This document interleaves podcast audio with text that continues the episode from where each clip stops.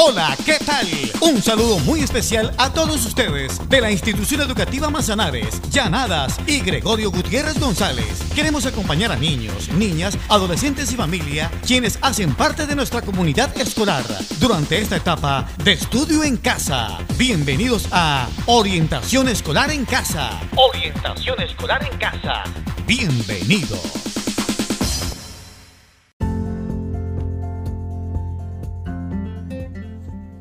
En esta oportunidad continuaremos con las reflexiones que nos brindará una invitada muy especial.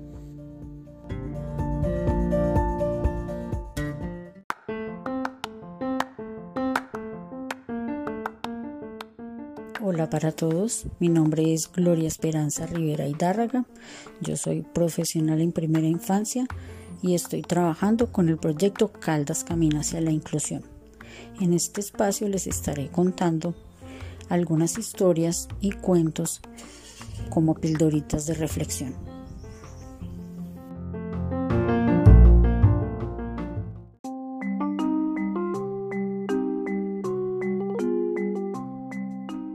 Todos menos uno. En un jardín crecía una planta de guisantes. Se parecían unos a otros y vivían tranquilamente. Todos menos uno había un guisante que no quería ser como los demás. Un día juntó toda su decisión de guisante y saltó de la vaina. ¿A qué podré parecerme? se preguntó.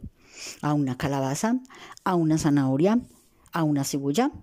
En ese momento apareció un pavo real y aquel singular guisante exclamó Desearía parecerme a esta ave. Su cola es como un gran ramo de flores. Casi sin pensarlo le arrancó una de sus plumas y se la ató con una cinta. Qué lindo se veía. De repente apareció un tigre de sorpresa y empezó a perseguir al pavo real. Al ver la escena, el guisante dijo Desearía ser como esta fiera. Es valiente y tiene un pelaje muy elegante. El guisante no lo dudó. Tomó un pincel y se cubrió de rayas. Se sentía hermoso y también audaz. Un elefante bramó y el tigre huyó. El guisante exclamó con entusiasmo Quisiera parecerme a este animal. Esa nariz tan grande lo hace imponente. Rápidamente el guisante se hizo una trompa con una brisna de hierba y así sintió que inspiraba respeto. He recogido lo mejor del pavo real, del tigre y del elefante, pensó con orgullo. Poco después emprendió el regreso a su hogar. Al verlo llegar, los demás guisantes le dedicaron toda clase de risas y de burlas. Soy una semilla rara, pero sigo siendo una semilla, se dijo a sí mismo. Entonces, como todas las semillas, cavó un hoyito en la tierra y se acurrucó con sus plumas, su trompa y sus rayas. Pasó el otoño, el invierno, la primavera, hasta que un día, de la nada, de la tierra surgió una nueva planta, única y singular, llena de guisantes diferentes y felices.